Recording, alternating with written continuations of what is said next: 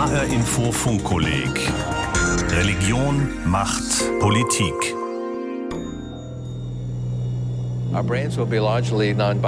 Unsere Gehirne werden größtenteils nicht biologisch sein. Was heißt, wir werden zu Maschinenwesen, werden nicht mehr altern, unendlich leben.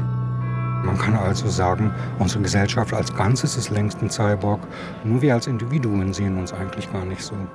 Vollautonome Waffensysteme, Tötungsmaschinen, die völlig außerhalb menschlicher Kontrolle agieren, all das muss verhindert werden. Kriegsroboter. Viele Vertreter und Forscher in diesem Bereich sind der Auffassung, durch eine Maschinenethik könnte man die Kriegsroboter humaner gestalten. Hier sogar die Behauptung, sie können die Kriegsführung humaner machen. Wenn ich an diese Dinge glaube, ist das auch eine Form von Religion. Spielt der Mensch Gott? Technikgott?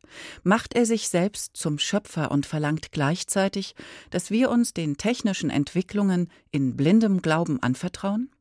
Haben wir es mit einer, wenn man so will, neuen Schöpfung durch neue Technik zu tun? Was trauen wir den Maschinen zu? Was können sie wirklich? Was können sie vielleicht besser als wir Menschen? Und welche moralischen Fragen ergeben sich daraus? Katrin Misselhorn ist als Philosophin gerade einem Ruf an die Universität Göttingen gefolgt. Bis März 2019 war sie Direktorin des Instituts für Philosophie an der Universität Stuttgart und dort Inhaberin des Lehrstuhls für Wissenschaftstheorie und Technikphilosophie. Sie befasst sich mit psychologischen, ethischen und ästhetischen Aspekten neuer Technologien. Und sie hat zu den drängendsten Fragen ein Buch geschrieben, Grundfragen der Maschinenethik. Einige dieser Fragen erörtert sie im folgenden Gespräch mit Christoph Schäffer. Frau Professor Misselhorn, haben Sie zu Hause einen Roboter? Nein, ich habe tatsächlich keinen herkömmlichen Roboter. Wenn man mein Smartphone nicht als einen Roboter akzeptieren würde. Ansonsten werde ich das immer mal wieder gefragt. Ich habe weder einen Staubsaugerroboter noch einen Mähroboter, mangels eigenem Rasen allerdings auch. Nein, kein Roboter. Aber dieser Staubsaugerroboter, der ist ja in der Tat ein Gerät, was sich in immer mehr Haushalten verbreitet. Das hat Sie nie gereizt, sowas zu haben?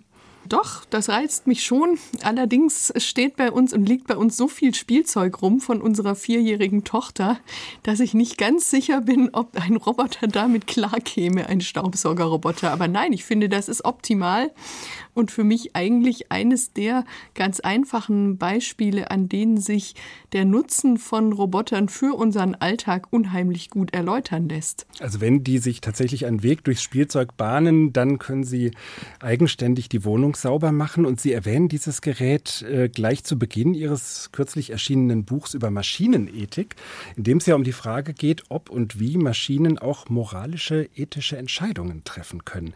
Wo ist der Staubsauger moralisch gefordert? Gefordert. Ja, die Frage ist, was passiert eigentlich mit kleinen Tieren, die dem Roboter vor die Düse laufen? Mhm. Soll er die einsaugen oder soll er die verschonen, umfahren oder verscheuchen? Was ist mit einem Marienkäfer? Viele haben da die Intuition, dass es gut wäre, wenn ein Roboter nicht einfach wahllos Marienkäferchen einsaugt. Und das ist im Grundsatz eine moralische Entscheidung, bei der es eben darum geht, ob Tiere zu Säuberungszwecken einfach getötet werden dürfen. Und das könnte man dem Roboter ja sozusagen beibringen, dass er das Tier erkennt und dementsprechend drumherum fährt oder auch nicht. Wie würden Sie es denn halten, wenn Sie so einen Roboter hätten? Würden Sie dem quasi die Lizenz zu töten erteilen oder würde der bei Ihnen um den Käfer drumherum fahren? Ich bin da sehr großzügig. Bei mir würde er um den Käfer drumherum fahren. Und das gibt es noch nicht als Prototyp, aber mein Kollege Oliver Bendel von der Fachhochschule Nordwestschweiz arbeitet an einem Prototyp. Also es gibt den Prototyp, aber man kann ihn noch nicht käuflich erwerben. Und hier ganz interessant, der kann auf Wunsch mit einem Kill-Button für Spinnen ausgestattet werden, weil dann wiederum viele Menschen keine Spinnen in ihrer Wohnung haben möchten. Also Spinnen töten ja, aber der Marienkäfer bleibt. Das denken viele. Ich bin auch den Option. Spinnen gegenüber sehr aufgeschlossen. Wenn sie nicht überhand nehmen, finde ich, sollten die doch auch ruhig bleiben. Katrin Wisselhorn, Sie beschäftigen sich mit der Frage, ob und wie man Maschinen moralisches Handeln beibringen kann. Der Staubsauger ist ein einfaches Beispiel, komplex, aber für unsere Zukunft sicher auch wichtig ist die Frage des autonomen Fahrens, also Autos, die sich selbst steuern und dabei ja auch in Situationen kommen, wo sie Entscheidungen treffen müssen. Zum Beispiel ein Kind rennt auf die Straße, das Auto muss ausweichen, würde aber dann gegen einen Baum fahren und die eigenen Insassen möglicherweise gefährden. Wie kann man ein Auto für eine solche Entscheidungssituation mit moralischen Kriterien ausstatten? Das ist einer der wichtigsten Anwendungsbereiche, durch die die Maschinenethik überhaupt erst in das Bewusstsein einer größeren Öffentlichkeit gekommen ist und genau diese Beispiele, die Sie ansprechen, die Dilemmasituationen sind es, die hier große Herausforderungen beim autonomen Fahren aufwerfen. Sie haben eine Situation jetzt beschrieben, bei der es in erster Linie um das Alter und vielleicht auch um die Anzahl der betroffenen Menschen geht. Es gibt eine Webseite Moral Machine, da können Sie ungefähr 20 solche Szenarien durchklicken, wo dann auch verschiedene Gruppen gegeneinander stehen. Ältere Menschen gegen eine junge Frau mit zwei Kindern, also vier ältere Menschen, zwei Männer, zwei Frauen und, und ein immer Hund. die Abwägung, welches Leben wird verschont. Genau, immer Mhm. die Abwägung. Warum bringe ich dieses Beispiel? Weil Ihnen der Kopf flimmern wird, wenn Sie sich durch diese 20 Szenarien durchgeklickt haben. Man merkt, man weiß eigentlich gar nicht so richtig, was die richtige Entscheidung wäre in einer solchen Situation. Und ich glaube, diese Tatsache deutet einfach darauf hin, dass es letztlich keine richtige Entscheidung in einem solchen Dilemma gibt. Und das gehört für mich zu den wichtigen Gründen, warum wir uns das gut überleben sollten, ob wir autonome Autos konstruieren, die eine solche Entscheidung treffen könnten. Wäre dann Ihr Plädoyer auf autonomes Fahren ganz zu verzichten? Oder wäre es eine Variante, was ja auch manche Leute vorschlagen, man baut der Maschine einen Zufallsgenerator ein, damit sie quasi die intuitive menschliche Reaktion simuliert? Die erste Frage ist, ob solche Situationen überhaupt auftreten. Und manchmal höre ich vor allem von Vertretern der Autoindustrie das Statement, nein, solche Situationen wird es gar nicht geben, die sind mehr oder weniger ausgeschlossen. Das halte ich nicht für richtig. Ob es sehr wahrscheinlich ist, ist sicherlich fraglich.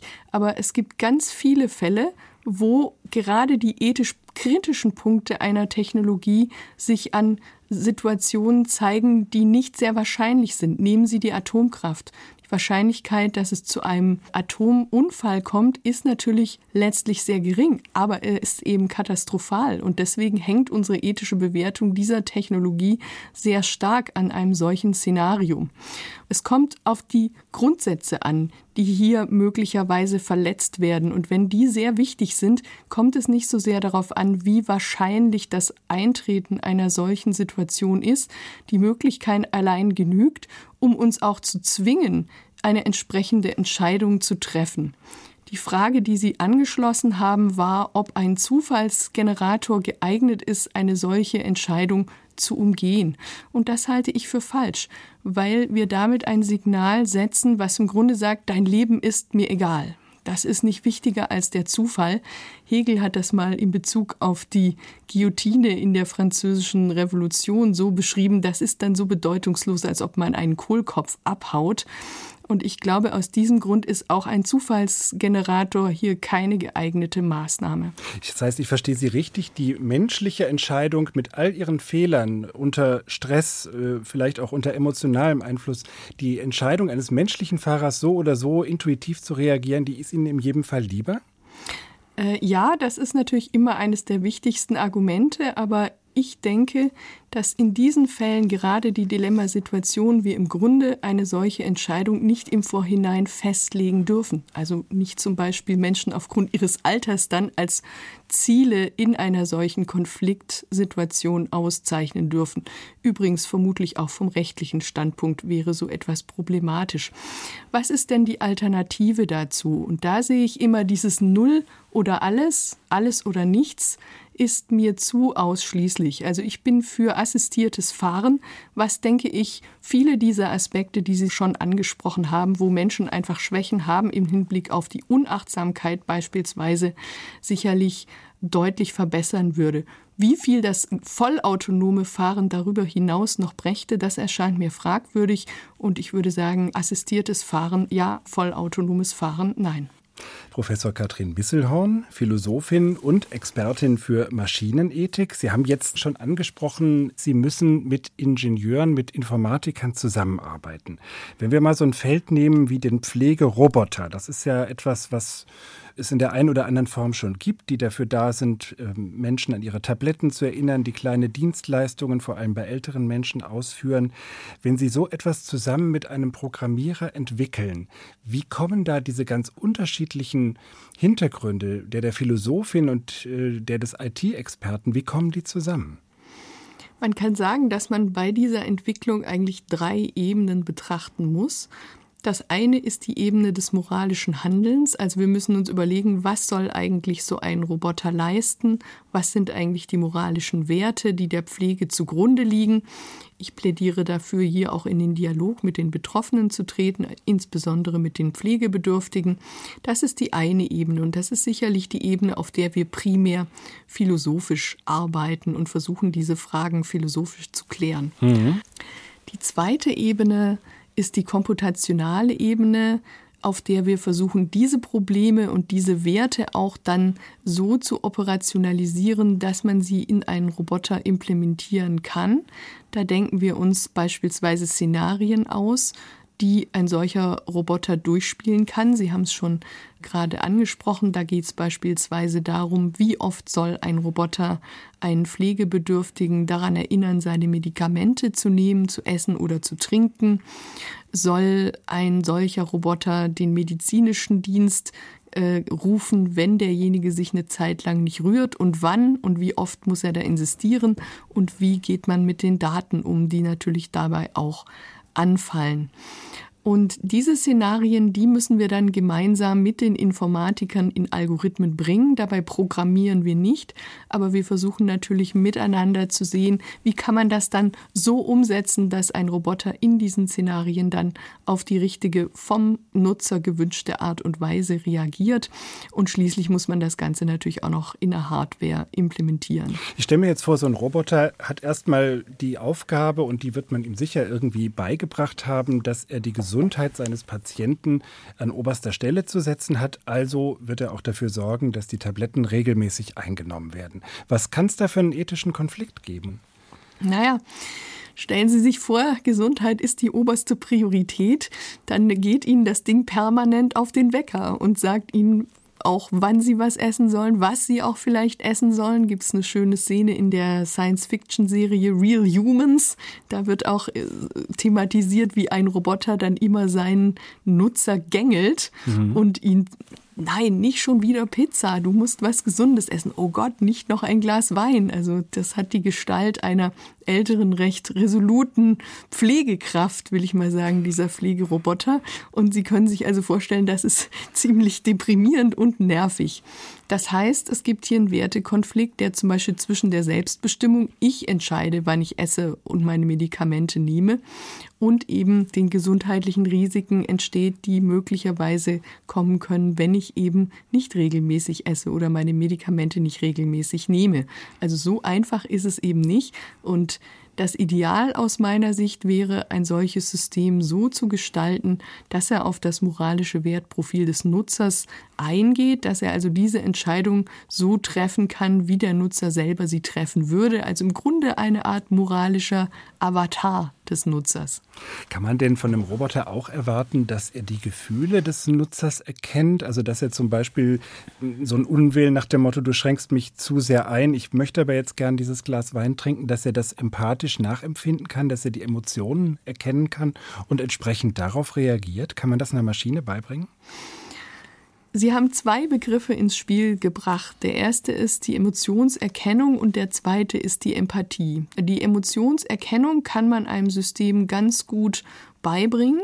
Das liegt unter anderem daran, dass es Basisemotionen gibt, die beispielsweise sehr eng mit einem bestimmten Gesichtsausdruck gekoppelt sind. Freude, Schmerz, Überraschung gehören dazu, aber auch Furcht. Und das kann ein System ganz gut erkennen.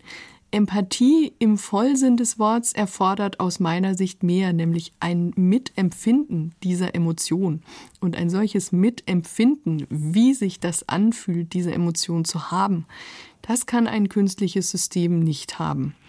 Die Emotionserkennung hingegen schon und es kann natürlich auch darauf programmiert werden, in einer sagen wir mal, in unserer sozialen Interaktion als angemessen erscheinenden Form darauf zu reagieren. Tricky ist natürlich, nicht alles, was in unserer Interaktion angemessen ist, mag es dann auch für die Interaktion von Mensch und Robotern sein. Mhm. Auch da gibt es Systeme, die für alleinstehende Menschen jetzt schon in der Entwicklungsphase sind, die genau empathisch reagieren sollen, wenn jemand reinkommt und schlechte Laune hat oder diese Emotion erkennen. Aha, Nutzer ist frustriert und dann sagen, oh, hattest du heute einen schweren Tag? Und ich stelle mir das so vor, bei meinem Partner fände ich das super. Ob ich das jetzt beim künstlichen System so gut fände, ich bin skeptisch weil es da eben auch einfach nur ein Mechanismus ist, der einprogrammiert wurde und wo die Maschine ja wahrscheinlich nicht ernsthaft auf eine Antwort reagieren kann. Ja, und vielleicht, also sie kann reagieren und man hat auch festgestellt, schon in den 60er Jahren gab es ELISA, ein Computerprogramm, das sich ausgab als Psychotherapeuten mhm. und dann aber sehr schematisch und ganz einfach nachgefragt hat. Dann kam so, mir geht's nicht gut, ja, warum nicht? Ja, ich habe ein Problem mit meinem Vater. Ja, was ist mit Ihrem Vater? Also im Grunde recht stereotype äh, Nachfragen auf bestimmte Schlüsselworte, die da auftauchen. Aber viele Personen fühlten sich gut verstanden von Eliza. Also das ist dann vielleicht die andere Seite dieser Medaille. Ich selber würde sagen, der psychotherapeutische Kontext ist vielleicht aber auch speziell, weil man gerade keine oder bestimmten Reaktionen vom Psychotherapeuten verlangen würde. Der soll sich heraushalten, zurückhalten mit einem Statement oder mit einer Bewertung. Von einem Freund hingegen würde ich beispielsweise mehr erwarten, der dann auch wirklich empathisch ist. Da würde ich dann erwarten, oh, bist du heute frustriert? Das kann ich aber gut verstehen, war ein langer Tag. Und da würde ich erwarten, ich möchte jemand, der solche Erfahrungen gemacht hat und der nicht nur die entsprechende vorgeprägte Antwort darauf geben kann. Katrin Misselhorn zum Thema Maschinenethik in ihrem Buch, Frau Misselhorn, über die Grundfragen der Maschinenethik. Da zitieren Sie ja immer wieder, wie auch eben schon in unserem Gespräch, Science-Fiction-Literatur, Filme, Fernsehserien. Real Humans ist so eine Fernsehserie aus Schweden, die lief, glaube ich, auf Arte mal bei uns vor einigen Jahren. Ist eher ungewöhnlich, finde ich, für ein wissenschaftliches Fachbuch und für eine Philosophieprofessorin Science-Fiction zu zitieren. Mögen Sie sowas oder haben Sie als Philosophin auch ganz spezielle Dinge aus Science-Fiction Fiction gelernt? Ich mag es sicherlich, aber der Science Fiction unterhält eine sehr, sehr enge Beziehung zur Philosophie, denn eine der philosophisch etablierten Argumentationsformen ist auch das Gedankenexperiment, in dem man versucht, sich bestimmte Situationen zu überlegen, in denen beispielsweise Konflikte in einer Reihenform auftreten, in der sie vielleicht in der wirklichen Welt nicht anzutreffen sind, weil einfach viel mehr Variablen beispielsweise eine Rolle spielen. Mhm. Und Science Fiction, denke ich, kann genau die Rolle von solchen Gedankenexperimenten einnehmen. Jetzt ist der Zusatz, der hinzukommt, die philosophischen Gedankenexperimente, wenn man sich die so anschaut, die sind oft recht dürr. Ja, die sind sehr auf die Grundvariablen beschränkt. Science Fiction hat natürlich auch eine literarische Qualität, die weit darüber hinausgeht. Und aus meiner Sicht spielt diese literarische Qualität speziell in ethischen Kontexten eine große Rolle, weil es hier genau darum geht, auch moralische Intuitionen und auch durchaus Gefühlsreaktionen hervorzurufen. Und diese hängen auch ganz stark mit dieser Möglichkeit der literarischen Gestaltung zusammen, die uns dann erlaubt, in diese Situation auch einzutauchen. Es gibt ja so eine Gefühlsreaktion, die, äh, wenn man zum Beispiel sowas sieht, wo, wo Roboter in einem Film irgendwie scheinbar menschlich handeln, dass einen das gruselt, dass man das unheimlich findet. Woher kommt das, dass wir solche Roboter, die so besonders menschenähnlich wirken, irgendwie auch als unheimlich und gruselig empfinden? Das ist ein großes Problem in der Entwicklung von Robotern, was die Gestalt von Robotern angeht, dass man zunächst mal dachte, na ja, je menschenähnlicher, desto besser. Davon mhm. versprach man sich eine intuitive und natürliche Interaktion. Das trifft auch bis zu einem gewissen Grad zu, aber Sie haben es gerade schon angesprochen, wenn diese Roboter sehr menschenähnlich werden, aber nicht ununterscheidbar sind, dann kippt das Ganze plötzlich um und wir empfinden diese Roboter als gruselig gruselig, als unheimlich. Woher kommt es? Ähm, aus meiner Sicht spielt bei der Wahrnehmung menschenähnlicher Roboter eine Mischung aus Imagination und Perzeption eine Rolle. Ich spreche also von imaginativer Wahrnehmung. Das menschenähnliche Aussehen bis zu einem gewissen Grund stimuliert unsere Vorstellungskraft und wir stellen uns vor, wir hätten es mit einem menschlichen Gegenüber zu tun und genau das vereinfacht auch unsere Reaktionen. Genau das ist verantwortlich für diese Natürlichkeit und Intuitivität in der Interaktion. Aber wenn diese Roboter zu menschenähnlich werden, dann gibt es so eine Art Kategorienverwirrung, ja, dann mhm. weiß das System nicht mehr Imagination oder Wahrnehmung, was jetzt und diese Vermischung, denke ich, die spielt eine große Rolle und auch sozusagen der Eindruck, dass es sich um etwas handelt, was zwar menschenähnlich, aber nicht richtig belebt ist. Und dieser Eindruck des Todes oder Unbelebten, denke ich, trägt ebenfalls noch zu diesem Gefühl des Gruseligen bei. Auf jeden Fall wird ja die Frage, was jetzt wirklich spezifisch menschlich ist, nochmal auf eine ganz neue Weise gestellt durch so eine Maschine, die uns begegnet. Sind denn in jedem Fall aus Ihrer Sicht Menschen moralisch überlegen der Maschine oder kann man sich umgekehrt auch vorstellen, der Einsatz, was wir jetzt noch gar nicht besprochen haben, nur um es kurz zu erwähnen, der Einsatz von Robotern im Krieg wäre ja so etwas, wo man sagt, hier handelt eine von künstlicher Intelligenz gesteuerte Maschine gerechter, weil sie sich nicht emotional hinreißen lässt oder unter Stress hinreißen lässt, ein Kriegsverbrechen zu begehen. Also an diesem Beispiel vielleicht zugespitzt die Frage, sind Maschinen manchmal moralischer, ethischer als Menschen?